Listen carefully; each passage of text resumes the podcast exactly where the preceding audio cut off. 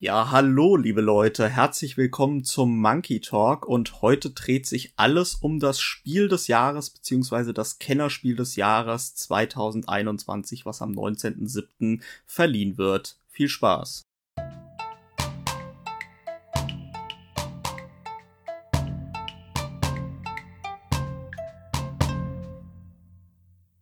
Ja, und heute ist nicht der Alex und auch nicht der Roy der Moderator, sondern ich bin's, euer Andreas, der Silberrücken. Und bei mir habe ich ein neues Affengesicht, und zwar die Sarah.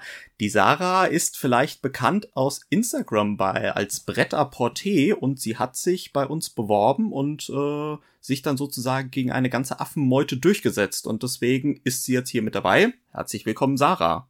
Hallo, herzlich willkommen, Andreas. Ich freue mich, heute dabei sein zu können und auf unsere kleine gesellige Runde hier zum spannenden Thema, wie ich finde, und vielen Dank für deine Begrüßung. Ja, immer gerne. Heute machen wir mal was ganz anderes. Wir haben ja ein aktuelles Thema, nämlich das Spiel des Jahres, was äh, noch verliehen wird. Das Kinderspiel des Jahres 2021 wurde ja schon verliehen und das hat ja Dragomino vom Pegasus Verlag und Blue Orange gewonnen. Und jetzt geht es sozusagen über das Spiel des Jahres. Bevor wir aber loslegen, ähm, würde ich sagen, bleiben wir unseren alten Traditionen treu und ich frage dich mal, Sarah, was hast du denn so in der letzten Zeit gespielt, was dich positiv oder negativ berührt hat?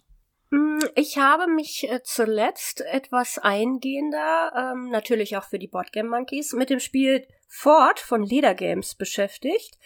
Ähm, so ein Deckbuilding-Spiel, was, wie ich finde, einen ganz interessanten Kniff hat, was ich so bisher noch nicht entdeckt habe. Und zwar ist es dort so, dass du deine nicht ausgespielten Handkarten, also die, die du nicht gewählt hast für die laufende Runde, die können tatsächlich deine Gegner oder deine Mitspieler ähm, benutzen. Und das finde ich einen interessanten Kniff und da beschäftige ich mich die Tage sicherlich noch öfter mit. Das äh, klingt auf jeden Fall äh, spannend. Ich mag es ja auch immer, wenn sozusagen, äh, wenn man nochmal so einen zusätzlichen Twist hat irgendwie, wenn man Karten nicht spielt und die dann die Gegner nutzen können, das ist auf jeden Fall immer was Spannendes, weil man dann einfach nochmal so zwei Ebenen hat, wo man drüber nachdenken muss. Korrekt. Also es ist hier tatsächlich so, dass man gut überlegen muss, welche Karten man von der Hand ausspielt und welche man sich ähm, ja, aufheben möchte, kann man fast nicht sagen, weil die können ja dann die Gegner nutzen. Also ganz interessante Thematik und ähm, da spiele ich gern noch öfter die eine oder andere Partie, um dann umfassend darüber zu berichten.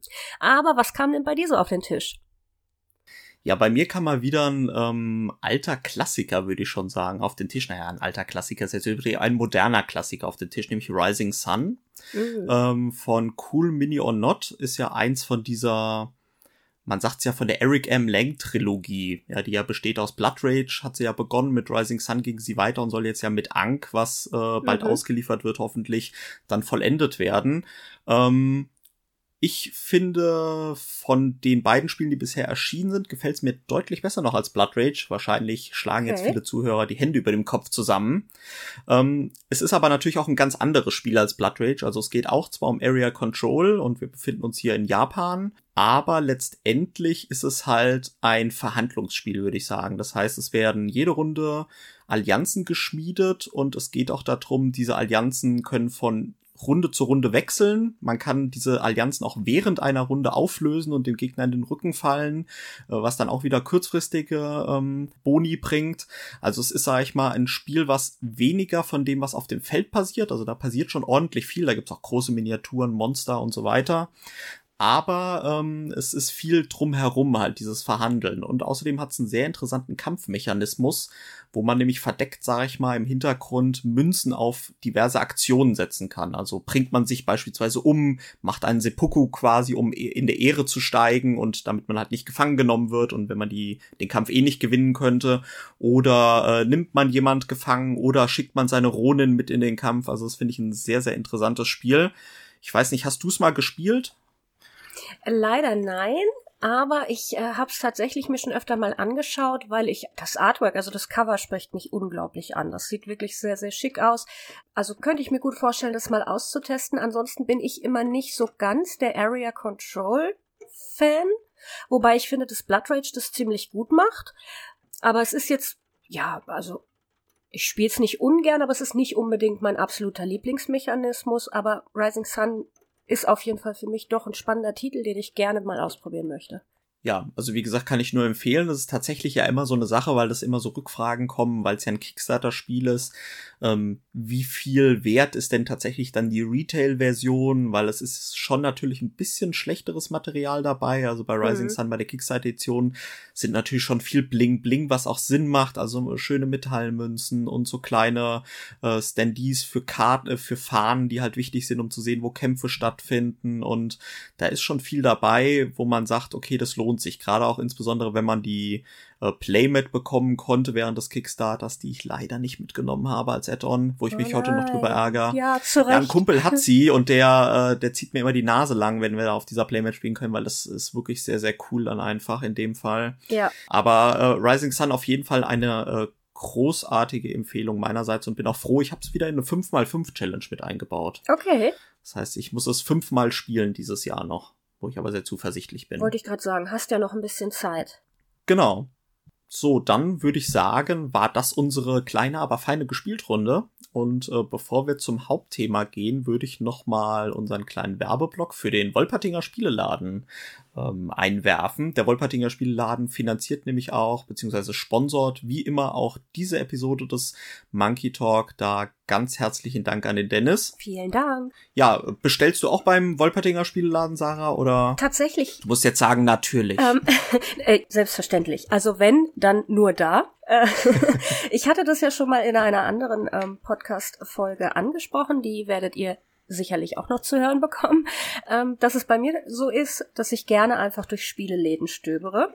Ich relativ wenig tatsächlich im Internet bestelle, aber ich habe mir vorgenommen, den Wolpertinger Spieleladen in jedem Fall mal live zu besuchen. Das ist nicht so weit von mir entfernt und ich möchte da unbedingt mal vorbeischauen, weil ich das ganz spannend finde, das Sortiment und äh, sympathischer Typ und toller Insta-Account und deswegen muss ich da mal live vorbeischauen. Ja, wenn es bei mir um die Ecke wäre, würde ich da längst auch schon vorbeigefahren sein, aber gibt's denn ansonsten, du kommst ja aus Hannover, gibt's denn bei sonst dir irgendwie einen größeren Spieleladen? Ja, der Fantasy Inn, das ist so mein äh, Heimat Spieleladen, wo ich dann immer stöbern gehe. Ja, lustigerweise, ich bestelle eigentlich fast nur im Internet. Also wir haben ja hier auch in Frankfurt, jetzt machen wir quasi die Rundumwerbung des T3 in Frankfurt, was ja auch über die Grenzen Frankfurts mhm. äh, bekannt ist. Aber und es ist auch sehr, sehr schön und es ist auch sehr, sehr schöne Auswahl und netter Inhaber und tolle Beratung und haben ja auch die Räumlichkeiten jetzt nochmal ein bisschen vergrößert und machen auch viele Aktionen und Flohmarkt und so weiter. Aber tatsächlich bin ich halt echt eher der Typ, ich halte mich eher im Internet auf bei Spielekäufen, weil mein Geschmack, sage ich mir, ist halt auch schon sehr speziell und diese speziellen Spiele, die kriege ich meistens halt auch besser im Internet oder meistens sogar auch nur im, äh, im ausländischen Internet, ja, oder halt so kleine Läden, die es halt importieren. Das ne? ist bei mir auch so tatsächlich, weil ich da ja auch ein bisschen spezieller bin und ähm, du die gut, den guten Stuff hast du immer schon vor mir und dann muss ich natürlich auch ein bisschen im Internet suchen. Wo krieg ich das denn jetzt her? Das hat man natürlich in den Standard-Brettspielläden findet man manche Sachen einfach nicht. Und dann muss ich schon auch aufs Internet ausweichen, ja. Tatsächlich, es war jetzt gar nicht so geplant, aber ich muss mir mal selbst auf die Schulter klopfen. Das wird jetzt die Überleitung äh, des Jahres. Wir waren nämlich eben bei Standardspieleläden und Standardspiele und gerade in diesen bekommt man ja häufig die Kandidaten oder auch die Preisträger dann des Spiel des Jahrespreises. Richtig. Ja, also komm, das war eine tolle Überleitung, oder? Das stimmt. Das war eine ganz, ganz tolle Überleitung. Und irgendwann, wenn sie dann auslaufen, findet man sie dann manchmal sogar bei Aldi im Angebot. genau, oder, oder beim äh, Kaufhof, ich weiß gar nicht, ist Kaufhof nicht pleite oder Karstadt ist der pleite? Nee, die, die sind mehr. doch jetzt irgendwie zusammen. Hm. Okay, zusammen pleite. Ja, wahrscheinlich. Ja, diese Spiel des Jahres Spiele, Preisträger, das ist ja, sage ich mal, vielleicht einfach mal ein bisschen vorneweg, sind ja eher Spiele, die danach ausgewählt werden, insbesondere jetzt das Spiel des Jahres, der Rote Pöppel, der so mehr oder weniger bei den Familien an Weihnachten auf den Tisch kommen kann, wo Oma mitspielen kann, wo Papa und Mama mitspielen können, Opa natürlich auch und halt die Enkel und äh, alle sozusagen an einem Tisch. Also möglichst einfache Regeln, mhm. einfaches Spielprinzip und trotzdem irgendwie so dieses moderne Brettspiel salonfähig machen, dass halt nicht mehr Uno, Monopoly und äh, was auch immer Rummikub auf den Tisch kommen. Korrekt. Würdest du das auch so sehen? Ja, Genau so würde ich es auch sehen. Und ich glaube, es ist immer ein ganz guter Indikator, wenn die Oma eben zu Weihnachten irgendwie ein Geschenk machen möchte an die Enkelkinder und dann geht sie in einen Spieleladen und da ist der Aufkleber Spiel des Jahres drauf, kann man meist nicht so viel falsch machen. Sicherlich ist das aber auch äh, eine Spielekategorie, die so eingefleischte Brettspieler, glaube ich, nicht so unbedingt mehr hinterm Ofen vorlockt.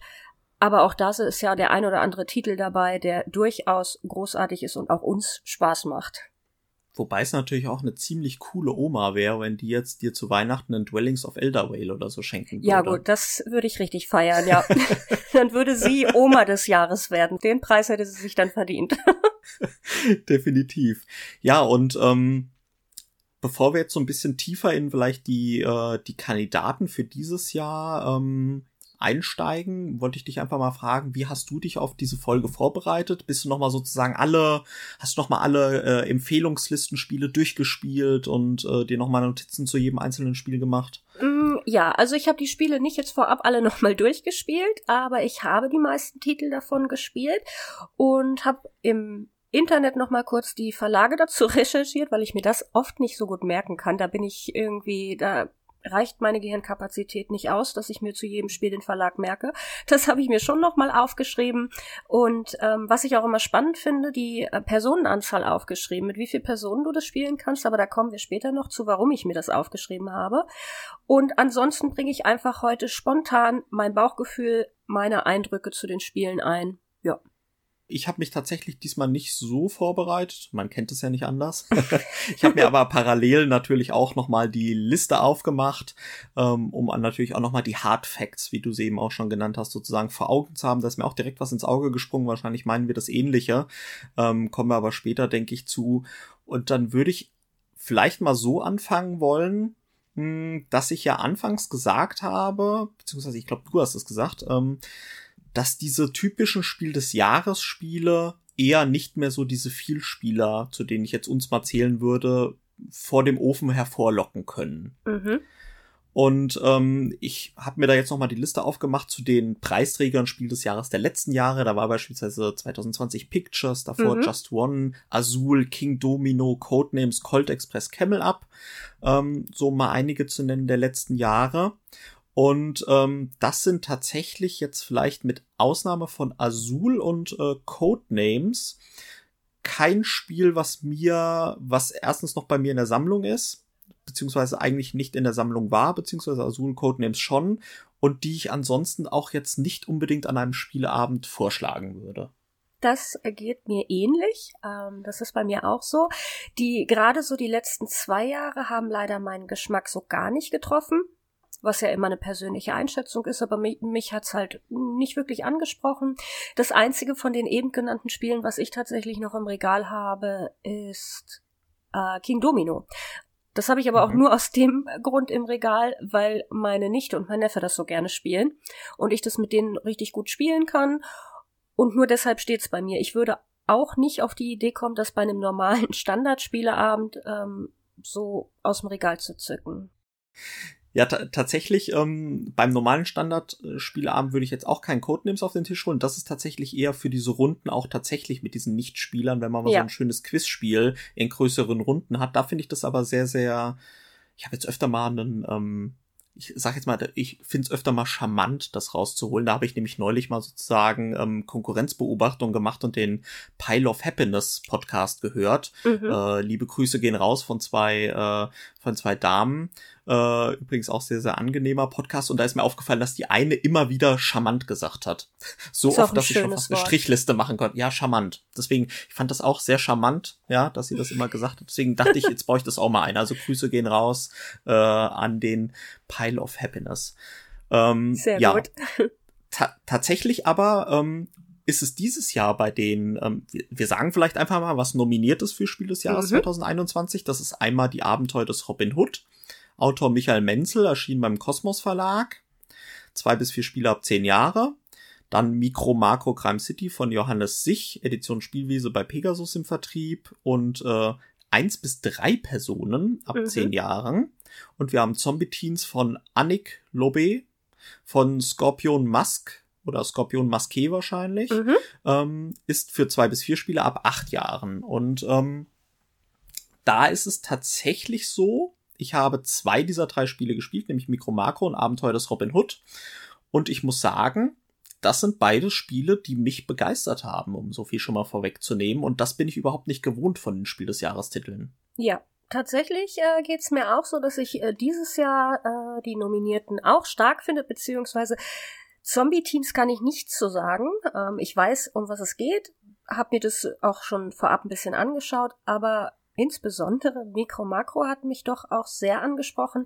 Abenteuer des Robin Hood habe ich lediglich die Anleitung bisher gelesen und bin noch nicht dazu gekommen, dieses fantastische Spiel mal auszuprobieren. Wie, du hast die Anleitung gelesen? Das geht doch ohne Anleitung. Also da ist ja dieses Booklet drin. Ach so, du meinst dieses bevor vor die erste Partie ausprobieren ja, genau, sie korrekt. Und, okay. Genau. Das habe ich äh, mir mal einverleibt, um mich so ein bisschen darauf vorzubereiten, weil wir tatsächlich vorhatten, es mal in unserer Runde anzufangen wobei Kampagnen oder Story-Spiele da immer nicht so mh, mm, nicht so die erste Wahl sind in unserer Standardrunde, die jede Woche stattfindet.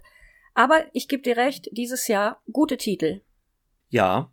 Wollen wir einfach mal so die Titel so ein bisschen durchgehen und am Ende ja. machen wir mal so das, was Aktuell läuft ja noch die EM, beziehungsweise mhm. zum beim Erscheinen des Podcasts war gerade das Finale, also herzlichen Glückwunsch England oder Italien zum Europameistertitel. Ähm, da ist es ja immer so mittlerweile gute Tradition, dass irgendwelche Tiere auf irgendwelche Sachen losgelassen Richtig. werden, die dann irgendwelche Tipps abgeben müssen. Und ich würde sagen, heute lassen wir mal uns los und äh, geben, äh, geben dann am Ende einen Tipp ab, was sozusagen unser Gewinner des Spiel des Jahres ist. Ja, heute orakeln die Affen. Genau, wo, wo sozusagen die meiste Banane drumherum geschmiert ist, wird gewinnen. Hm, Zombie Teens ist der einzige Titel, den ich nicht gespielt habe. Ich weiß aber so viel, dass es, glaube ich, ja vor einem oder zwei Jahren den Titel Zombie Kids gab. Ja, genau. Äh, übrigens, äh, tolles Wortspiel, das hört man jetzt hier bei der Aussprache nicht. Teens mit Z am Ende natürlich und Kids auch mit Z am Ende wie es sich halt für ein Zombie-Spiel gehört.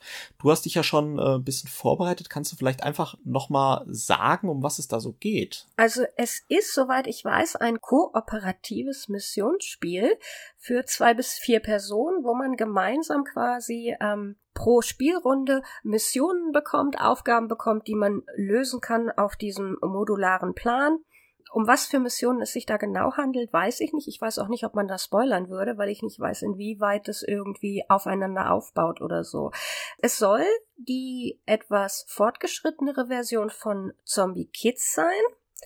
Und ich habe mehrfach jetzt also viel Gutes gehört, dass es wohl gerade eben, wenn Eltern mit ihren äh, Kindern das spielen, dass es richtig gut ankommen soll. Optisch finde ich das auch sehr ansprechend für eine Familie mit Kindern, finde ich das wirklich schick. Ja, optisch ist es tatsächlich auch mir ins Auge gefallen. Ich finde das Cover auch sehr ansprechend. Es ist aber, finde ich, auch so ein bisschen so diese typische, typisches Cover für einen französischen Verlag. Ja. Weil ich finde generell diese französischen Verlage, die haben schon irgendwie einen coolen Grafikstil und das hat irgendwie so was Spielerisches und aber auch so ein schönen, schönes Design, schöne Farben und so weiter. Ich weiß nicht, geht's dir da ähnlich? Ja, gerade die französischen Verlage, das ist oft sehr bunt, sehr, ähm ja, farbenfroh, fröhlich oft. Ja, finde ich auch. Ja. Gut, also ich würde tatsächlich sagen, es äh, wäre jetzt vermessen, wenn wir jetzt weiter über, äh, über Zombie-Teams sprechen, wenn wir es beide nicht gespielt haben. Aber sozusagen der Vollständigkeit halber haben wir es mal erwähnt. Und dann würde ich sagen, such du dir mal eins von den beiden aus, über das wir als nächstes sprechen. Mikro Makro oder Robin Hood? Ich bin ganz gespannt auf deine Meinung zu die Abenteuer des Robin Hood. Ja, die Robin Hood, ähm, hat mich wirklich, wirklich sehr, sehr überrascht.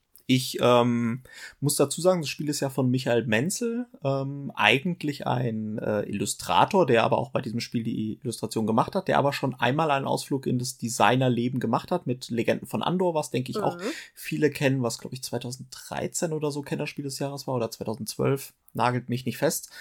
Ähm, und er hatte damals gesagt, nachdem Andor ja so erfolgreich war, das war eine einmalige Sache. Und äh, dann kam er irgendwann um die Ecke, was interessiert mich mein Geschwätz von gestern, ich mache Robin Hood. und Robin Hood, äh, ich hatte es glaube ich schon mal, schon ein paar Mal im Podcast unter was ich gespielt habe erwähnt, um was es grundsätzlich geht. Ähm, es ist ein reines Story-Spiel, was meiner Meinung nach dadurch unter anderem sehr, sehr überzeugt, dass es halt wirklich keinerlei Aufbau hat. Also es ist wirklich so, alle Holzspiel, also du setzt einen Spielplan aus sechs Teilen puzzelmäßig zusammen und leerst einen Beutel mit allen Holzspielteilen, die das Spiel und dieses Szenario benötigt, auf den Tisch aus. Und dann liest du los in diesem Buch, was wirklich wunderschön auch gebunden ist wie ein echtes Buch und voll mit Geschichten und äh, mit Ereignissen steckt. Ja, das und das sagt dir dann ganz genau, okay, jetzt such dir eine Spielerfarbe aus und dann suchst du dir aus diesem Stapel was aus und dann spielst du schon los und dann sagt sie irgendwie, okay, jetzt brauchst du dieses Stück aus dem Stapel, aus diesem Haufen und so weiter. Und das ist, das finde ich schon mal sehr, sehr gut für so ein Spiel, Spiel des Jahres, weil ich denke, viele Spiele, was, was natürlich, was ich mir vorstelle, was so eine Familie halt nicht mag am Spieleabend, die alle nicht so spielaffin sind und schon irgendwie Freude daran haben, ein Spiel aufzubauen, ja.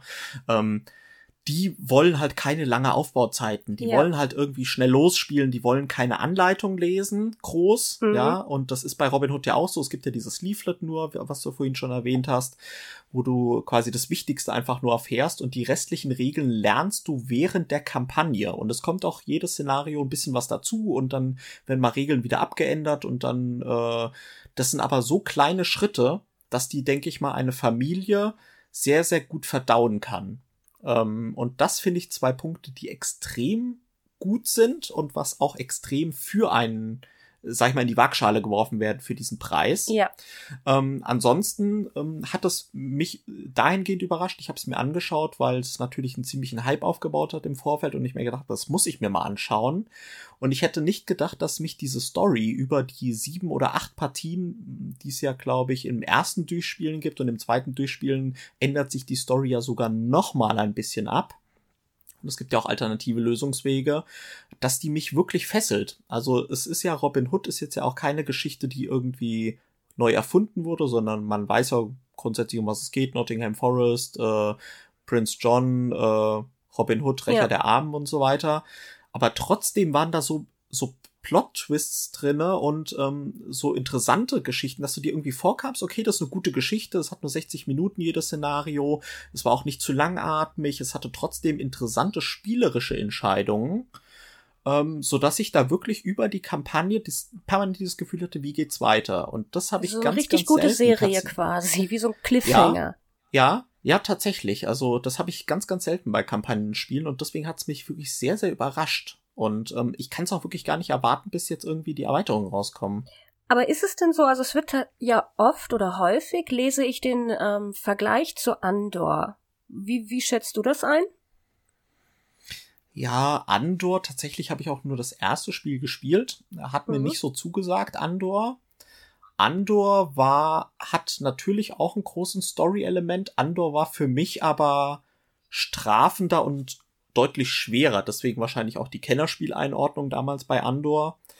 Ähm, weil du teilweise natürlich auch einfach Szenarien nicht geschafft hast. Also es war puzzeliger. Du, mhm. äh, es kam durch die Story kam dann irgendwas, es haben plötzlich Monster vor der vor der Burg gestanden, die du vorher gar nicht erwarten konntest und hast dann beim zweiten Durchspielen dich natürlich darauf vorbereitet, so ein bisschen Time Stories mäßig. Also du ja. bereitest dich dann beim Wiederspielen darauf vor.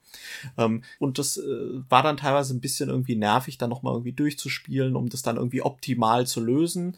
Währenddessen bei Robin Hood kannst du auch leichte Fehler machen.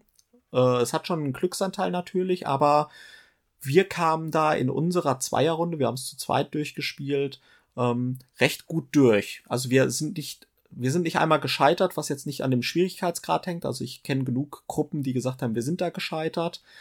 Mhm. Wahrscheinlich waren wir einfach nur so gut. Ne? Natürlich, ähm, das, das wird's gewesen sein.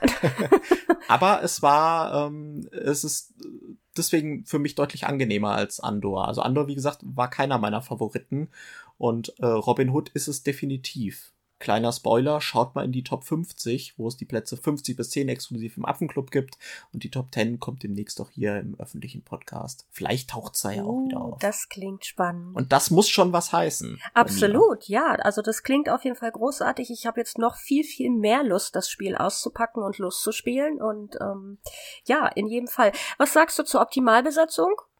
Zwei Personen war gut? Also wie gesagt, zu zweit fand ich es schön. Ähm, es lebt natürlich auch so ein bisschen, jeder Charakter hat so seine Spezialfähigkeiten. Mhm. Ich, wir haben natürlich lange, man kann es recht gut abschätzen, was passiert mit drei und vier und was sich dann am Spiel verändert. Ähm, es gibt natürlich immer so ein paar, die irgendwie im Wald rumrennen und irgendwie die Bedrohung wieder ein bisschen steigen lassen durch, äh, durch diverse Aktionen und ein, zwei Charaktere, die so den Hauptstrang verfolgen. Man ist nicht so sehr wartet man nicht so sehr auf seinen Zug, weil man auch gut schaut, was die anderen machen und äh, involviert ist. Also ich würde sagen, drei ähm, ist schon optimal. Vielleicht sogar vier. Zwei ist nicht die Optimalbesetzung, läuft aber sehr, sehr gut. Mhm. Ja, wie gesagt, also tatsächlich das Einzige, was ich nicht so schön finde, ist das Cover. Dieses typische, weiß nicht, German Eurogame Cover. Ach, ich mag das ja ganz gern. Also ich finde es schon, schon nicht schlecht. Gefällt mir schon ganz gut. Deswegen, ich freue mich drauf. Ich freue mich drauf, es auszuprobieren. Klingt nach einem tollen Titel dieses Jahr. Aber ist dir das nie aufgefallen bei diesen typischen Euro-Covern irgendwie, dass es immer irgendeinen Typ oder irgendeine Frau gibt, die irgendwie dich anschaut? Ja. Also die schauen einem immer an. Also ja. der Robin Hood, guck mal, der steht da jetzt, ich habe sie jetzt gerade vor mir.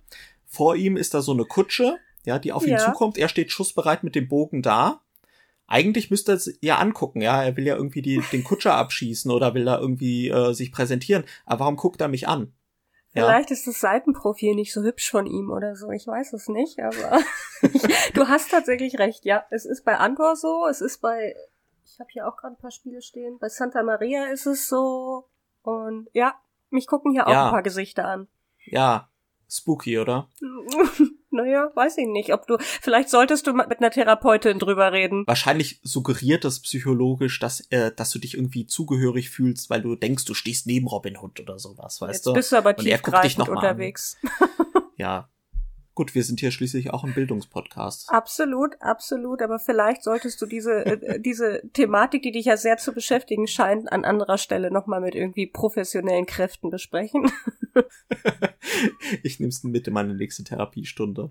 Also gut, äh, Robin Hood. Ähm, Heißer Kandidat. Hast mir clevere Fragen gestellt. Ja, ich kann auch manchmal clever. Deswegen gebe ich mal an dich den Ball weiter zu Mikro Makro Crime City und bin ganz, ganz gespannt, was du darüber sagst. Ähm, Mikro Makro hat mich zunächst optisch erstmal irgendwie gar nicht abgeholt. Aber ich fand die Idee von Anfang an spannend, weil ich schon als Kind und auch heute noch im Erwachsenenalter Wimmelbilder total super finde wenn man da so rumsuchen kann und irgendwie belohnt wird, wenn man dann das entsprechende gefunden hat. Von daher fand ich die Idee super und es war relativ schnell klar, das möchte ich ausprobieren, das hole ich mir. Und dann ähm, habe ich es mir geholt und wir hatte erst überlegt, okay, mit wem spielst du das? Ähm, in welcher Runde ist es gut? Habe mich dann aber dafür entschieden, dass ich es nur zu zweit spielen möchte mit meinem Mann. Und die ersten Einstiegsfälle möchte ich sie mal nennen. Ich glaube, es sind 16 Stück insgesamt in der Grundbox oder 10. Liefern wir nach. Die ersten Einstiegsszenarien sozusagen ähm, haben uns nicht sofort abgeholt. Es war am Anfang doch recht simpel, aber es ist super insofern, weil man den Plan erstmal gut kennenlernt und ähm, sich da so ein bisschen durch die Stadt graben kann sozusagen und die Ecken so ein bisschen kennenlernt. Und von Mission zu Mission wird das Ganze deutlich spannender und ähm, deutlich komplexer auch die Fälle und das finde ich super. Das hat uns zu zweit unglaublich viel Spaß gemacht. Vor allem ist es auch so ein Spiel gewesen, wo man abends nach der Arbeit irgendwie nach einem anstrengenden Tag nochmal schnell sagt, ach komm, lass uns nochmal so einen Fall lösen. Ähm, haben wir Spaß dran, Detektivarbeit da uns durchzuwühlen. Toll gezeichnet, finde ich. Tolles mhm. Artwork. Also rundum hat mir richtig gut gefallen. Tatsächlich hast du vielleicht äh, sicherlich auch beim Plan dieses kleine Easter Egg gefunden, wo ja auch irgendwo auf einer Dachterrasse in dieser Stadt eine Familie Mikro Makro spielt. Ist ähm, das so, ja? Und da dann ja, und dann auch äh, eine Lampe daneben steht, wo die ganz groß über dem Spielplan hängt, was natürlich auch wieder darauf hinweisen soll, dass man Mikro Makro steht ja auch mehrfach in der Anleitung nur mit sehr gutem Licht spielen soll sind sehr, sehr viele Easter Eggs in dieser Karte versteckt, was ich auch nochmal richtig cool finde. Und ähm, man kann auch teilweise irgendwie entdeckt man Kriminalfälle, die gar nicht dabei sind, ja, ja die äh, teilweise dann irgendwie einfach so richtig. mal, wo man dann denkt, oh, oh, das ist ja lustig, so, ne?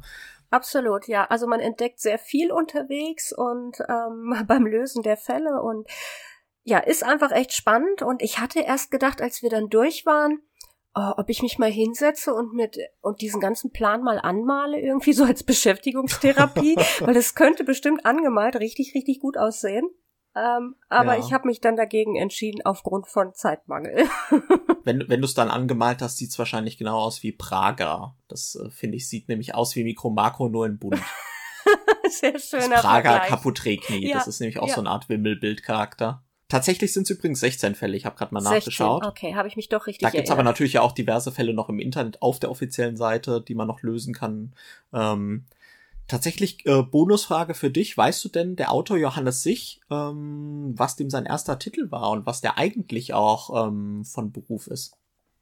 Oh, Nee. Das kann ich nämlich nochmal mit meinem super Nerdwissen sozusagen prahlen. Der Johannes Sich, den kenne ich nämlich schon ein bisschen länger.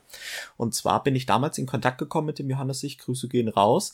Der Johannes Sich ist eigentlich Grafiker, was man natürlich auch an diesem Spiel merkt. Könnte man ja. vermuten, Und ja. Sein erstes Spiel war nämlich La Cosa Nostra. Verrückt. In seinem eigenen Verlag Hardboiled mhm. Games, was ja, was ja quasi auch der Verlag ist, in dem Micro Macro äh, erschienen ist. Edition Spielwiese ist da ja, glaube ich, nur irgendwie mit drauf. Keine Ahnung, ich, ich weiß es nicht genau, wie da jetzt die Vertragsverhältnisse sind, aber auf jeden Fall ähm, La Cosa Nostra, sein erstes Spiel, was ja auch von ihm selbst gezeichnet wurde. Und auch damals ein tolles hatte ich, Artwork. Äh, Genau, als es auf Start Next war das, glaube ich, damals, wo das finanziert wurde, der Indiegogo, also eine ziemlich unbekanntere Crowdfunding-Plattform, hatte ich nämlich damals schon das Glück, das ähm, vorzustellen und ihn auch zu interviewen und die äh, Crowdfunding-Kampagne zu begleiten. Sehr, sehr netter Typ, total auf dem Boden geblieben und ähm, man kann ihm aber einen gewissen Hang zu äh, sag ich mal, kriminellen Tätigkeiten nachsagen. Ne? Also Könnte erst La Cosa Nostra, Mafia und jetzt Mikro Makro Crime City. Ja. Wobei Mikro Makro am Tisch für deutlich bessere Stimmung sorgt, wenn ich mich da so an meine Runden La Cosa Nostra erinnere, wo danach irgendwie erst mal ein paar Minuten alle nicht miteinander geredet haben, ja. das stimmt, das stimmt. Das ist auf jeden Fall nichts für ähm, nichts für schwache Nerven. Nee. Ähm, Weißt du denn eigentlich, dass ich ähm, habe noch mal ein Fun Fact. Großartig. Wo hatte ich das gesehen, dass doch jetzt äh, Mikro Makro jetzt eine Erweiterung ja, angekündigt genau, Full House. wurde. Full House. Genau, Full House. Und da soll es jetzt ja auch ähm, Markierungen geben für familienfreundliche Fälle und nicht familienfreundliche Fälle, weil das ist ja auch so ein bisschen diese Kritik gewesen zum Thema Spiel des Jahrespreis, um dann mhm. den Bogen zu schlagen, dass ja viele gesagt haben, ui, da ist aber ganz viel, viel Mord und Totschlag.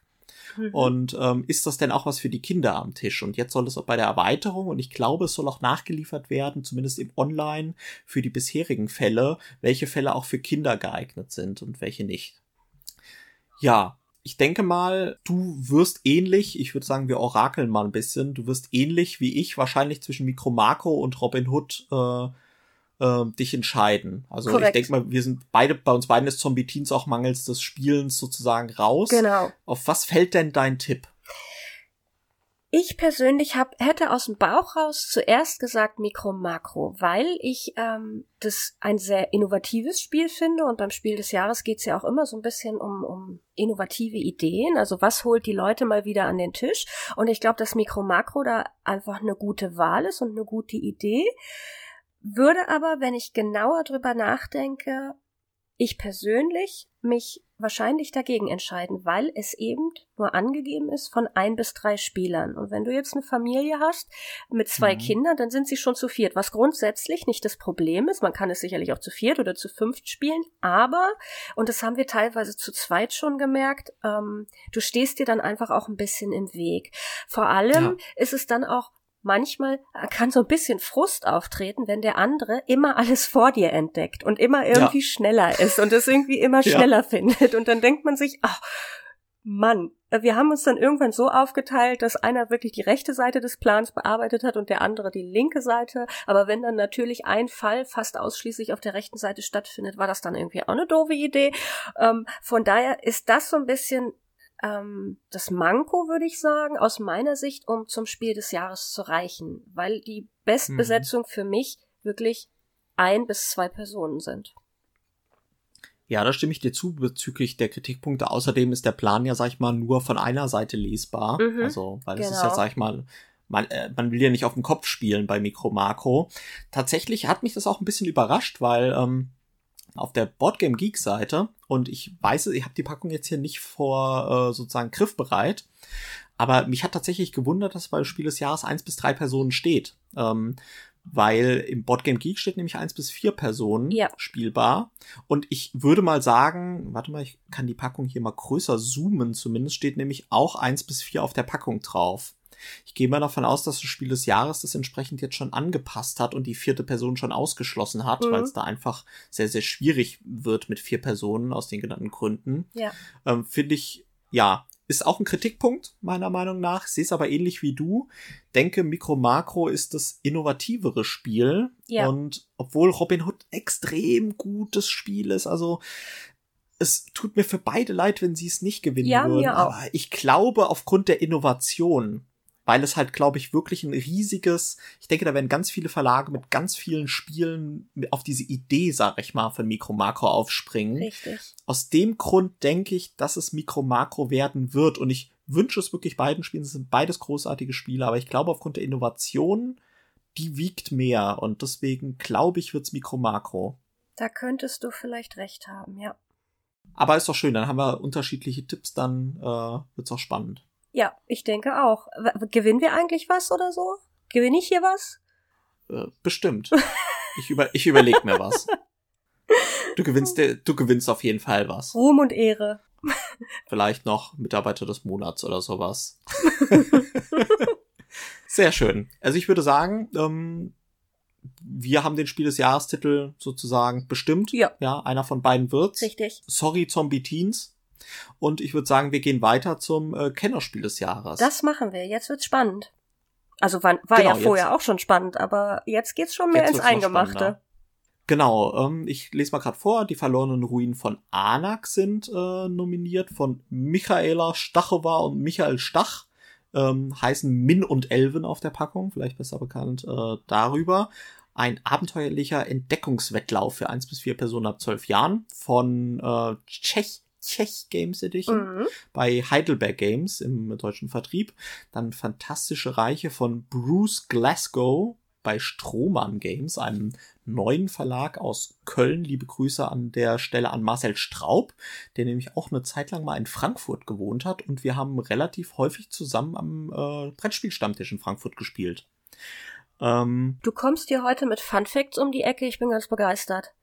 Immer, immer, musst du dich dran gewöhnen. Auf jeden Fall Fantastische Reiche, zwei bis fünf Personen ab zehn Jahren. Und zuletzt Paleo von Peter Rustemeyer, erschienen im Hans im Glück Verlag, ein steinzeitlicher Überlebenskampf für zwei bis vier Personen ab zehn Jahren. Ich sage vorneweg dazu, ich habe nur Paleo und Anak gespielt. Fantastische Reiche habe ich tatsächlich nicht gespielt. Ich habe aber Red Rising gespielt, mhm. was äh, ja ähnlich ist, sage ich mal, wie Fantastische Reiche, nur mit ein bisschen mehr drumherum. Deswegen kann ich das, glaube ich, ganz gut einschätzen. Hast du alle drei gespielt? Ja, ich habe alle drei gespielt. Bei Paleo ist es ähm, allerdings schon ähm, ein paar Wochen her, dass ich es das letzte Mal gespielt habe.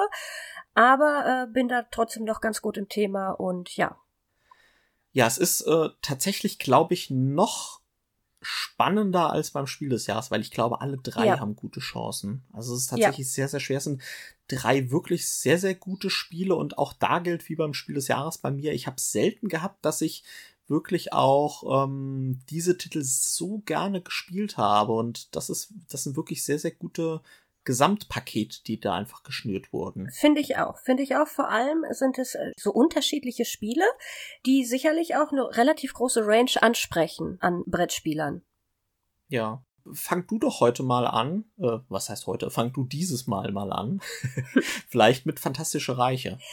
Ja, Fantastische Reiche, ein äh, Kartenkombinationsspiel sozusagen ähm, für zwei bis fünf Spieler, wobei ich es immer nur mit der Maximalbesetzung von vier Personen gespielt habe ist so ein bisschen, also wir sammeln uns so ein bisschen was zusammen, versuchen die beste Kartenkombination aus unseren sieben Handkarten zu machen, die am Ende am gewinnbringendsten ist. Denn jede Karte hat ein, bringt schon einen eigenen Siegpunktwert mit und wenn wir die kombinieren, die Karten mit wiederum anderen Karten im Spiel, dann können wir das Ganze auch noch boosten und somit sehr viele Siegpunkte sammeln. Und ja, am Ende oder nach zehn Zügen sozusagen, beziehungsweise wenn zehn Karten in der Mitte abgelegt wurden, ist das Ganze vorbei und man schaut, wer die gewinnbringendste Kartenkombination erstellt hat. Klingt erstmal auf den ersten Blick nicht unbedingt innovativ, aber das Spiel macht aus meiner Sicht unglaublich viel richtig. Ich war etwas überrascht, als ich gehört habe, dass es für das Kennerspiel des Jahres nominiert ist. Allerdings kann ich es durchaus verstehen, hm, weil also es ist erstmal auch ein Fantasy-lastiges Thema und es ist natürlich schon so, dass man so ein ganz bisschen die Komponente des Deckbuildings schon kennen sollte, so ein ganz bisschen, also so ange, angehaucht.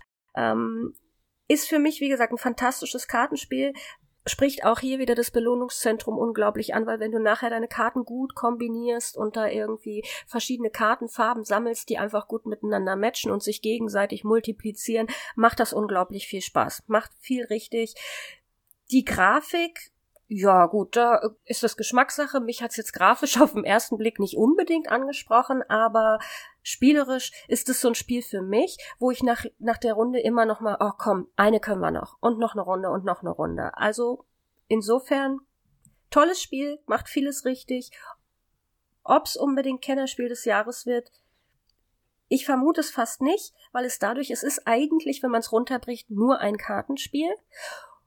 Für mich stimmt in dem Fall auch die Preis-Leistung nicht, weil du hast, mhm. glaube ich, 55 Karten in dieser Packung. Das ist eine kleine Packung mit 55 Karten und das Ganze soll irgendwie, ich, ich weiß es jetzt nicht genau, nagel mich nicht fest, aber 25, 26, 27 Euro kosten. Und das finde ich dann schon, wenn man vergleicht mit den anderen beiden Spielen, die ins Rennen gegangen sind, mm, ist das so ein kleines Manko für mich. Ansonsten kann ich da gar nicht, also es macht vieles richtig. Ich kann da nicht so viel Negatives entdecken, bis auf dass es vielleicht, wenn du es sehr häufig gespielt hast, so wie in meinem Fall, ich habe es wirklich, wirklich oft gespielt, weil ich es am Anfang echt gesuchtet habe und ich viel Spaß damit hatte, dass du irgendwann natürlich schon so ein bisschen die, die besten Kartenkombinationen so für dich mhm sich rauskristallisiert haben. Natürlich ist es sehr glückslastig, ob du die denn auch bekommst, klar. Mhm. Aber ähm, ich hätte zumindest so Kartenkombinationen im Kopf, wo, wo ich denke, okay, mit denen kannst du, kannst du zumindest äh, aufs Treppchen kommen. Ja, ja, das ist tatsächlich, wie gesagt, fantastische Reiche nicht gespielt, aber bei Red Rising so ein ähnliches Problem, dass du natürlich eine ziemlich hohe Glückskomponente drin hast. Ja. Weil du natürlich auch so ein bisschen, ja, du stehst halt immer vor dieser Herausforderung, okay, ich krieg jetzt die Karte vielleicht nicht, okay, dann lohnt es sich nochmal meine Strategie irgendwie über den Haufen zu schmeißen. Ja, korrekt. Habe ich dafür noch die Zeit, oder gehe ich das Risiko vielleicht, dass es vielleicht am Ende doch klappt oder halt völlig hinten runter purzel? Oder äh, ja, genau, oder halte ich jetzt fest und hoffe halt immer noch, dass ich irgendwie noch diese Karte kriege. Ähm, ja. Tatsächlich, weil du das mit der Preiskomponente gesagt hast, mache ich auch noch mal ein bisschen kleine Werbung. Ne? Äh, Gibt aktuell übrigens für 14,49 Euro bei der meeplebox.de. Bist du und verrückt. Ihr, das ist ein unschlagbar gut, guter Preis. Pass auf, ich hau, noch, ich hau noch eins raus. Und zwar, wenn ihr mir nach Erscheinen dieses Podcasts eine Direktmessage bei Instagram schickt, dann bekommt ihr noch mal von mir einen 10% Gutschein dazu. Ist das was? Verrückte Welt. Hört man das, wenn ich nebenbei jetzt schon schreibe, dir bei Instagram schreibe? Na, also das ist wirklich ein unschlagbarer Preis. Und wenn ihr in den ersten zehn Stunden bestellt, kriegt ihr noch einen Messerblock dazu. nur heute, nur heute gilt nur das heute, Angebot. nur heute. Aber beeilen Sie sich, Korrekt. es sind nur noch fünf da. Es sind nur noch fünf da, meine Damen und Herren. Und die Leitungen sind voll, also nee, also Fantastische Reiche tatsächlich, was ich noch als Kritikpunkt gehört habe, ist ja, dass die Wertung nicht ganz so einfach ist, dass es dadurch mhm. sogar extra eine App gab, die das Ganze wohl so ein bisschen ähm, vereinfachen soll. Ja. Aber das ist natürlich auch so ein bisschen dieser Kritikpunkt, ne, wenn das jetzt irgendwie von einer Familie, die vielleicht irgendwie die Spiel des Jahres äh, durch hat und jetzt irgendwie sagt, oh, jetzt gönnen wir uns mal ein Kennerspiel des Jahres zu Weihnachten und noch nichts irgendwie gelesen hat von dieser App mhm. und sich dann diese Wertung dann davor sitzen, dann kann ich mir schon vorstellen, dass dann vielleicht irgendwie denen die Lust vergeht. Ähm, ja, da bin ich bei dir. Das ist durchaus ähm, ein kleiner Kritikpunkt, wobei ich sagen muss, ich, ich weiß jetzt gar nicht, ob es in der Anleitung sogar drinsteht, dass eine App für die für das Punkteausrechnen verfügbar ist. Das weiß ich jetzt nicht. Allerdings, ähm, wenn man diese App dann hat, geht es wirklich ruckzuck. Es ist super einfach. Es ist sehr mh, mm, intuitiv, diese App zu bedienen. Charmant. Charmant, nicht genau. Charmant passt jetzt nicht. es ist sehr intuitiv, diese App zu bedienen und das ähm, gefällt mir durchaus gut, weil ich sonst eigentlich eher nicht so der Fan bin, nebenbei irgendwie am Tablet oder Handy noch rumhantieren zu müssen, während ich ein Brettspiel spiele. Hm, aber in dem Fall muss ich sagen, finde ich es gut, ist für mich auch ein Muss, aber du hast natürlich recht, wenn die Familie, die jetzt mal ein bisschen was ähm, hm, etwas anspruchsvolleres spielen möchte, wobei ich Fantastische Reiche jetzt nicht wirklich anspruchsvoll finde, aber wenn die davon natürlich nicht wissen, dass es diese App gibt, dann ist es durchaus ein komplizierteres Rumgerechne. Bin ich bei dir. Und das zieht sich natürlich auch, weil du das dann jeweils für bis zu fünf Personen am Tisch machen musst. Und es ist in dem Spiel ja nun auch so, habe ich die Karte, schließt die das wieder aus. Und wenn ich die Karte habe, dann kriege ich bei der anderen Karte aber 33 Punkte weniger und so weiter und so fort. und das ist dann schon rumgerechnet, ja. Ich möchte dann sozusagen unsere Ausführungen zu Fantastische Reiche noch mit einem Fun Fact schließen.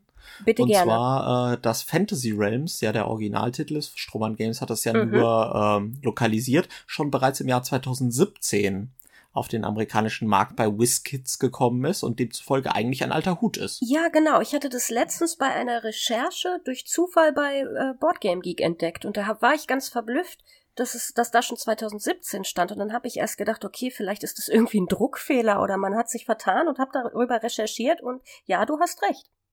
Das erklärt vielleicht auch die altertümliche Grafik. Meinst du 2017? Ähm, ja, ist.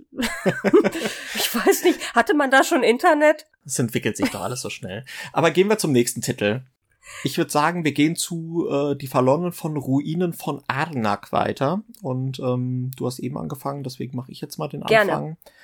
Arnak ist ja so ein bisschen, wer unseren Podcast von Roy und mir, ich glaube, das war ein exklusiver Podcast aus dem Monkey Club, äh, gehört hat zu Lizenzspielen, haben wir uns ja beide ein Indiana Jones Brettspiel gewünscht. Anak ist so ein bisschen Indiana Jones in a Box. Und zwar begeben wir uns, wir haben ein Worker Placement mit Deckbau äh, kombiniert. Und ähm, wir begeben uns sozusagen in die Stadt Anak und äh, versuchen sozusagen äh, neue Locations zu entdecken einerseits und äh, darüber Notizen zu machen und auch in, einem, in einer Tempelleiste aufzusteigen und ähm, werden da sozusagen auch immer von altertümlichen Monstern angegriffen, die noch sozusagen in diesen Ruinen hausen, die dann auch uns immer sozusagen Minuspunkte wieder ins Deck reinschustern. Es ist ein Spiel, was zu dieser Kategorie gehört, eigentlich bräuchte es noch eine Runde mehr. Also man hat irgendwie so viel zu tun und denkt dann immer, Ja. warum ist es jetzt schon vorbei? Ja, und ähm, das ist, sag ich mal, so ein bisschen dieses Charakteristikum bei Anak. Was ist das Spielgefühl bei Anak? Für mich ist es eigentlich so ein bisschen dieser Effekt. Du hast eigentlich ganz wenige Aktionen, Mhm. aber dann triggerst du irgendwas und dann sagst du, okay, jetzt habe ich noch das gekriegt. Oh, jetzt kann ich wieder das machen. Jetzt kann ich wieder das machen. Oh, jetzt habe ich noch mal das gekriegt. Oh, dann kann ich wieder das und das machen. Das triggert jetzt wieder diese Karte und jetzt kann ich noch mal das machen. Und dann kommen aus vermeintlich sehr sehr wenigen Aktionen wird dann gerade gegen Ende in den letzten Runden so entwickeln sich so diese Kettenzüge, die dann, und da komme ich jetzt auch ein bisschen zur Schwäche von Anak meiner Meinung nach, in höheren Spielerzahlen, und damit meine ich schon wirklich ab drei Spielern, Mhm. äh, diese Downtime gegen Ende. Weil du Ja. bist am Ende gerade bei drei Spielern und bei vier Spielern habe ich es nicht gespielt, aber stelle ich mir eigentlich nur schlimmer vor, wenn du dann zuguckst, wie dann es ist ja belohnt, wenn du das selbst machst und dann habe ich das und dann mache ich das und dann mache ich das und dann mache ich das. Ja, aber wenn das dann halt drei andere Leute machen, dann denkst du dann einfach nur noch, hm. Und das ist tatsächlich so ein bisschen die Schwäche von Anak. Ansonsten ist das Positive von Anak und warum es zu Recht nominiert ist, ist meiner Meinung nach diese, es macht nichts neu. Es macht aber das, was es macht, Worker Placement mit Deckbau kombiniert, extrem gut und extrem rund. Also es gibt eigentlich bis auf dieses Downtime-Problem meiner Meinung nach nichts, was da irgendwie sich nicht perfekt abgestimmt anfühlt. Also es ist wirklich, Mhm. jede Karte fühlt sich irgendwie gut an und nicht zu stark und nicht zu schwach und es gibt verschiedene Strategien, die du irgendwie ausprobieren kannst. Gehst auf dem Tempel hoch, was zunächst erstmal sehr stark erscheint, aber ich habe es auch mal probiert, im Tempel nicht so hoch zu gehen, dafür mehr auf andere Sachen zu gehen, mehr aufs Deckbau und so weiter. Und das, das ist die große Stärke von Anak, so ein bisschen vergleichsweise vom Spielgefühl mechanisch ganz anders. Mit Lords of Waterdeep vor ein paar Jahren. Das war damals auch eins von diesen Spielen, was total rund war, Mhm. was nichts neu gemacht hat, aber was das Bekannte gut ver verbunden hat. Und das ist für mich die Stärke von Anak. Ähm, nur ein letzter Satz noch dazu. Es ist für mich sehr, sehr vergleichbar mit Dune Imperium, was ja jetzt auch kürzlich erschienen ist, weil es Genau. nämlich auch Worker Placement mit Deckbau verbindet. Ich bevorzuge da Dune, weil es mehr Interaktion noch hat. Anak ist sehr solitär, Das stimmt. bis auf halt die Blockade natürlich von Worker Placement Spots, was halt beim Worker Placement typisch ist. Wollte ich gerade sagen, ja. Aber Dune fällt auch aus dieser Kategorie Kennerspiel schon raus und ist deswegen auch eher zu hoch für ein Kennerspiel des Jahres. Deswegen Anak zu Recht da eingeordnet.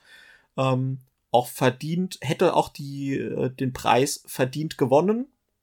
Ähm, mit ein, zwei kleinen Kritikpunkten. Aber ist auf jeden Fall ein Spiel, was in meiner Sammlung erstmal bleibt. Was sagst du? Ja, ähm, ich bin da vielleicht so ein ganz bisschen die Gegenstimme zu. Also, ich muss dazu sagen, die verlorenen Ruinen von Anak habe ich wirklich heiß und innig drauf gewartet, weil ich vorab schon so viel darüber gehört habe und ich glaube, das war das große Problem, dass meine Erwartungshaltung, als es dann endlich bei mir eintraf, enorm hoch war, weil alle mhm. das so gehypt haben und ich habe gedacht, wow, was kommt da jetzt für ein Kennerspiel um die Ecke, habe ich richtig Bock drauf. Als es dann kam, habe ich auch ganz schnell ähm, mich dran gemacht, die Anleitung zu lesen, weil ich es unbedingt schnell auf den Tisch bringen wollte. Zunächst muss ich sagen, optisch und auch thematisch ganz großes Plus. Also thematisch nimmt es mich auch richtig mit, wie du es bereits erwähnt hast, so dieses Indiana Jones Feeling und so kommt bei mir auch unglaublich gut rüber, kommt bei mir voll an, haben sie richtig gut umgesetzt, ähm, bin ich komplett im Thema und fühle mich da auch wohl bei. Dann ist es allerdings so, dass ich etwas mm, also die Stimmung war etwas gedämpft nach der ersten Runde, weil wir nach unserer ersten Runde alle da saßen und dachten, okay, was macht es anders als andere Spiele? Also warum jetzt dieser Riesenhype? Ich kann verstehen, dass äh, Anak macht ganz viel richtig. Anak ist ein ganz solides, tolles Spiel, will ich gar nicht anders sagen. Hm, aber es war erstmal so, hm, ja gut, haben wir in der Form schon mehrfach gesehen, so ungefähr. So fühlte es sich ein bisschen an. Mhm. Dann ist es so, dass ich äh, persönlich finde, dass der Deckbau für mich gefühlt fast zu kurz kommt, weil du dann irgendwie, gerade wenn du irgendwie zum Schluss hin die Artefakte kaufst oder so, von denen es ja zum Schluss hin äh, immer mehr werden, die nimmst ja. du, die bekommst du noch einmal, maximal zweimal auf die Hand, um sie nutzen zu können. Und für mich, ich hatte jetzt gar nicht äh, in meinen Partien, die ich gespielt habe, gar nicht so das ähm, ja, die Möglichkeit, so viel Deckbuilding zu betreiben. Es war mhm. so, allein schon von der Zeit her und den Ressourcen, die das ja auch kostet und so, habe ich mich sehr limitiert gefühlt. Und dann war es auch noch so, dass in unseren Partien bisher, das mag jetzt Zufall gewesen sein, aber der, der auf der Forschungsleiste vorgeprescht ist, sozusagen, hat in unseren Partien das Spiel auch gewonnen. Insofern haben wir dann irgendwann natürlich alle mitgelernt und keiner hat mehr diese ähm, Kreaturen da, nee, sie heißen Wächter, genau, keiner hat mhm. mehr irgendwie diese Wächter bekämpft, weil alle nur noch auf der äh, Forschungsleiste vorpreschen wollten. Und das hat sich jetzt leider zumindest in unserer festen Gruppe so ein bisschen so eingebürgert. Und da ähm, war ich dann doch ein bisschen enttäuscht, wobei ich es immer noch gerne spiele und ich halte es, wie gesagt, für ein ganz grundsolides Spiel. Aber wenn ich jetzt so ein, so ein Entdeckerwettlauf oder so spielen wollen würde, würde ich wahrscheinlich zunächst eher zu so einem Rajas of the Ganges greifen oder so als Beispiel. Jetzt machst du mir wieder die Nase lang mit diesem Rajas, das ich immer noch nicht in meiner Sammlung habe. ja, aber es ist interessant eigentlich, ne, weil wir haben ja im Grunde haben wir die gleichen Dinge festgestellt, ne? Ja. So, dass es halt nichts Neues macht und nicht innovativ und äh, aber wir haben es unterschiedlich gedeutet und genau. unterschiedlich wahrgenommen, ne? Ja. Ja, wobei tatsächlich also dieser Tempel, ne, das ist äh, glaube ich schon eine sehr sehr starke Strategie und das mhm. ist vor allen Dingen eine einfache Strategie. Also mhm. du holst dir halt irgendwie die Ressourcen und ja. gehst dann halt irgendwie eine Leiste hoch und kriegst auch permanent irgendwie Boni und schaltest dir auch deine äh, Unterstützer frei, die du dann holen kannst und ganz oben gibt's dann richtig viele Punkte und so weiter, ne? Ähm, deswegen ist das, denke ich mal, erstmal so eine Strategie, die man am Anfang typisch fährt und die auch am Anfang leicht umzusetzen ist. Aber ich habe deswegen mal bewusst auf darauf nicht gespielt und halt wirklich mal den Deckbau in den Vordergrund gestellt und auch mehr mit diesem Wächter gekämpfen und so weiter. Und ähm, da habe ich auch schon mitgewonnen. Ja, das ist tatsächlich, glaube ich, ähm, also ich würde nicht sagen, dass sie dominant ist halt. Ich glaube, sie ist nur anfangs sehr lukrativ. Mm, das kann, das kann möglich sein, ja. Ja, und natürlich ist er natürlich auch immer so mit einer Gruppendynamik, ne? Wenn du jetzt sagst, am Anfang wurde es bei euch, äh, wurde damit locker gewonnen und dann geht jetzt jeder damit drauf, ne? Wenn keiner mehr irgendwelche Orte entdeckt und so weiter. Das, wenn natürlich viele verschiedene Orte entdecken, das hatte ich auch schon mal, dass wenig sich auf den Tempel konzentriert wurde, dann wird viel mehr aufgedeckt, dann kommt natürlich dieser Worker Placement Aspekt viel mehr zum Tragen. Ja, ja und ja. Ähm, das sind dann einfach ganz unterschiedliche ähm, Gruppendynamiken, glaube ich auch einfach, ja. Was würdest du sagen, optimal? Hast du das mit der Downtime auch als Problem angesehen oder hat es dich nicht so gestört? Mm, ich bin grundsätzlich eigentlich nicht so, dass mich Downtime, also es gibt wenig Spiele, wo mich die Downtime wirklich stört, außer so ein Codenames oder so. Aber ähm, in dem Fall ist es mir jetzt nicht irgendwie besonders im Gedächtnis geblieben, dass es mich doll gestört hätte. Okay. Ja, auf jeden Fall würdest du aber sagen, zu Recht, trotzdem, wenn du so ein bisschen diese, ähm, diese Liste anschaust von den Spielen, die sonst noch auf der erweiterten Liste standen, trotzdem zu Recht nominiert? Ja, weil es ist einfach ein grundsolides, gutes Kennerspiel, ja. Okay, dann gehen wir noch mal zum letzten Titel, Paleo. Ähm, möchtest du da anfangen bei Paleo? Mm, ja, Paleo ist ja, hatte ich ja eingangs schon erwähnt, ähm, ist ein paar, ähm, ein paar mehr Wochen her, dass ich das zum, zuletzt gespielt habe. Spricht mich optisch sehr an. Ich finde den, die Box oder das Cover irgendwie schön mit diesem klassischen, Großartig, ja, ne? mit dem klassischen weißen Hintergrund sozusagen oder der weißen Ja. Box, wo dann dieses Mammut drauf abgebildet ist. Finde ich sehr, sehr ansprechend, sehr schick. Finde ich vor allem auch thematisch irgendwie passend. Ähm, so, Ja. das, das, das, das lässt das Ganze in irgendwie einem in einem moderneren, schickeren Gewand erscheinen, so diese Steinzeit. Ähm, ja, Survival-Spiel, kooperativ, was der Unterschied ist zu den anderen beiden nominierten Kennerspielen, dass wir hier tatsächlich zusammen äh, spielen und äh, uns unter unterschiedlichen Herausforderungen stellen.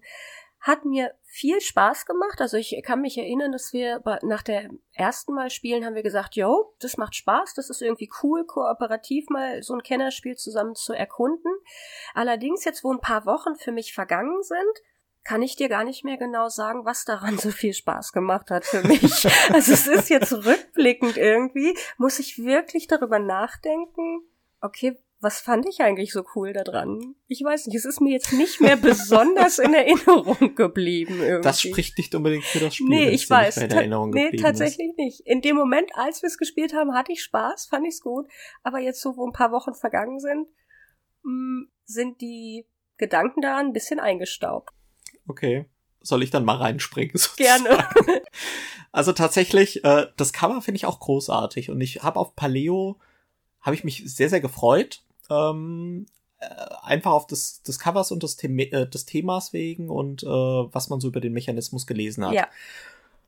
Ah, Das ist tatsächlich, ah, es ist sehr sehr schwierig für mich über Paleo zu sprechen, weil bei Paleo die Erstpartien liefen so vom Glücksgefühl her, das ich dabei hatte, ähnlich wie bei einem Time Stories und wie bei einem Seventh Continent.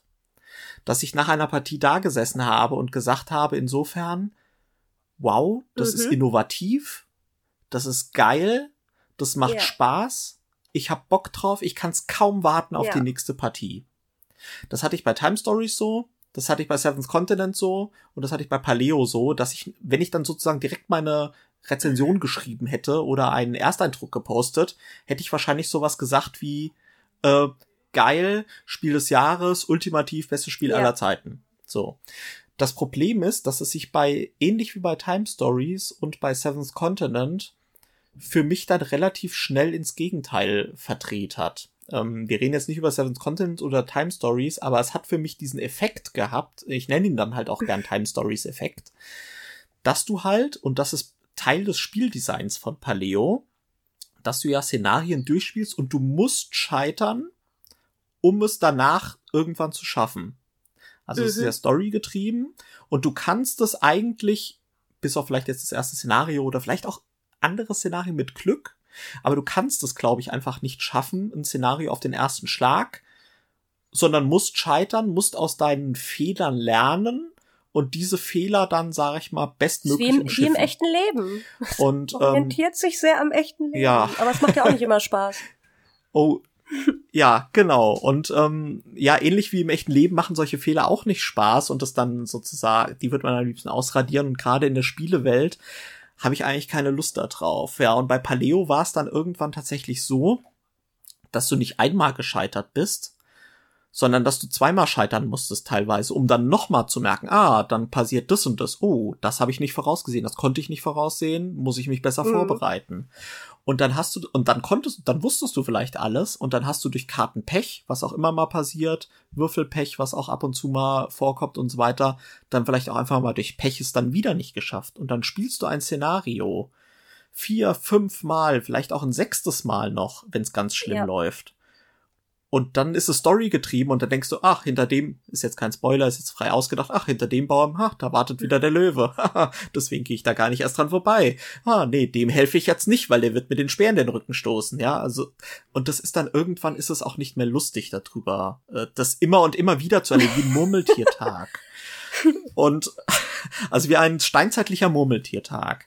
Ähm, es klingt jetzt furchtbar, was ich sage, ja, aber eigentlich ist Paleo ist ein großartiges Design. Es ist sehr, sehr innovativ mit dem Kartenaufdecken und es ist, es hat eine erzählerische Dichte. Also es ist sehr, sehr schön, auch vor allen Dingen in Vollbesetzung. Mit vier Personen ist es, glaube ich, wirklich optimal, weil einfach diese Teamdynamik nochmal eine ganz andere ist. Ja, ich habe es größtenteils tatsächlich zu zweit gespielt, aber ähm, mit mehr Personen macht es tatsächlich noch ja. deutlich mehr Spaß.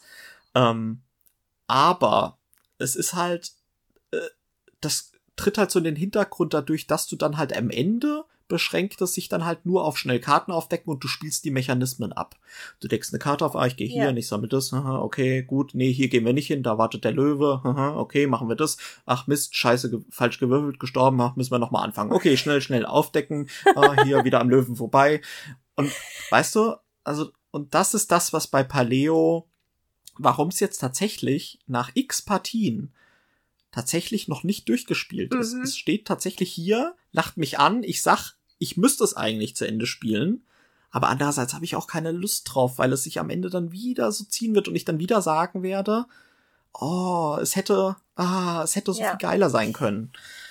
Ja, das ist da mein Gefühl zu Paleo. Bin ich tatsächlich auch ein bisschen bei dir. Ich habe äh, es auch noch nicht durchgespielt, aber wie gesagt, ich kann mich erinnern, dass ich beim Spielen schon auch Spaß hatte, aber ich habe es seit wirklich vielen Wochen danach nicht wieder angefasst. Und das ist oft ein schlechtes Zeichen bei mir, weil ich es vermutlich auch nicht mehr anfassen werde. Also es wird da jetzt im Regal noch für lange, ja. lange Zeit stehen, bis es mich vielleicht irgendwann mal verlässt. Aber das ist immer ein nicht so gutes Zeichen und vor allem, wenn es sich um Missions- oder Kampagnenspiele handelt. Ähm, Wiederholungen, das einzige mhm. Kampagnenspiel, wo ich Wiederholungen erlaube, ist die Crew. Ansonsten gebe ich dir recht, macht das nicht viel Spaß, weil du dich auch irgendwie dann vom Spiel gespielt fühlst, weißt, weißt du, wie ich das meine? Du bist sehr limitiert. Also du hast gar nicht ja. die Entscheidungsmöglichkeit oder die Spielfreiheit, irgendwie mit irgendeinem, mit irgendeinem tollen Spielvermögen oder tollen Kniff dazu gewinnen, sondern eigentlich spielt das Spiel dich. Und das ist dann, hm. Hm. Ja. Also es, es tut mir auch wirklich leid, ja, weil ich weiß noch, wer die ersten Podcasts gehört hat, wo ich da das über gespielt gesagt habe, habe ich ja noch großartig über Paleo gesprochen. Und es tut mir halt irgendwie auch, es tut mir schon irgendwie leid und vielleicht tue ich dem Ganzen auch Unrecht, aber wie du sagst, bei einem Kampagnenspiel, wenn man dann eigentlich keine Lust hat, die Kampagne mehr zu Ende zu spielen. Ja. Das ist halt das Kontrastbild zu Robin Hood. Da hatte ich Lust bis zum Ende. Und da habe ich jetzt auch Lust auf die Erweiterung. Also ich bin jetzt froh, dass jetzt eine Pause da ist nach dem Basisspiel, bis die Erweiterungen kommen.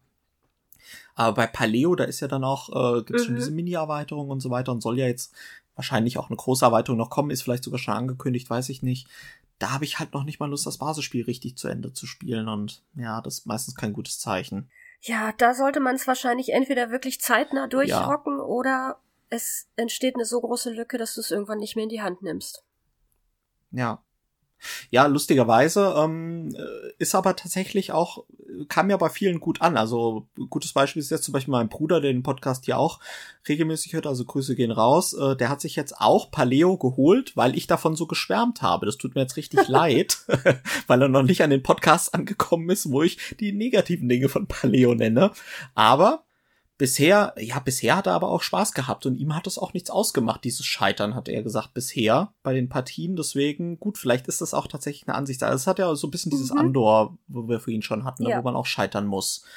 Und vielleicht ist es auch einfach nicht meine Art das von Spiel dann tatsächlich. Sein, äh, denn ich erinnere mich zum Beispiel auch bei Time Stories, weil du es ein paar Mal erwähnt hast. Es gibt ja durchaus wirklich Spieler, die sagen, es stört sie nicht. Also sie finden das nicht dramatisch. Sie haben trotzdem unglaublich viel Spaß mit dem Spiel und finden das großartig. Und deswegen glaube ich auch, dass Paleo zu Recht ähm, seine, seine Fans hat und seine Zielgruppe hat, die davon angesprochen werden und die da auch sicherlich viel Spaß mit haben können definitiv. So, und jetzt ähm, kommen wir, sag ich mal, zum interessanten Part. Äh, mhm. Wir orakeln.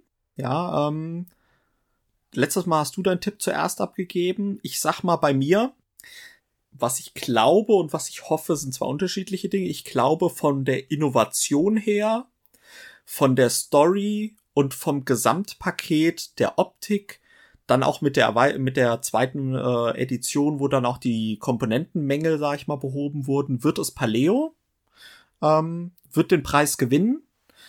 Mein persönlicher Favorit wäre Anak.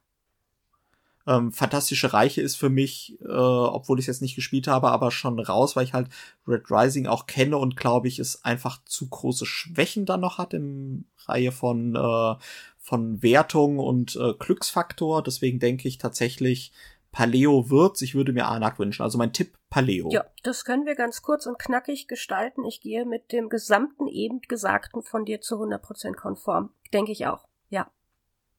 Also ist ja schon klar, dann gratulieren wir jetzt schon mal vorzeitig Paleo Yay. zum Gewinn des Spiels 2021.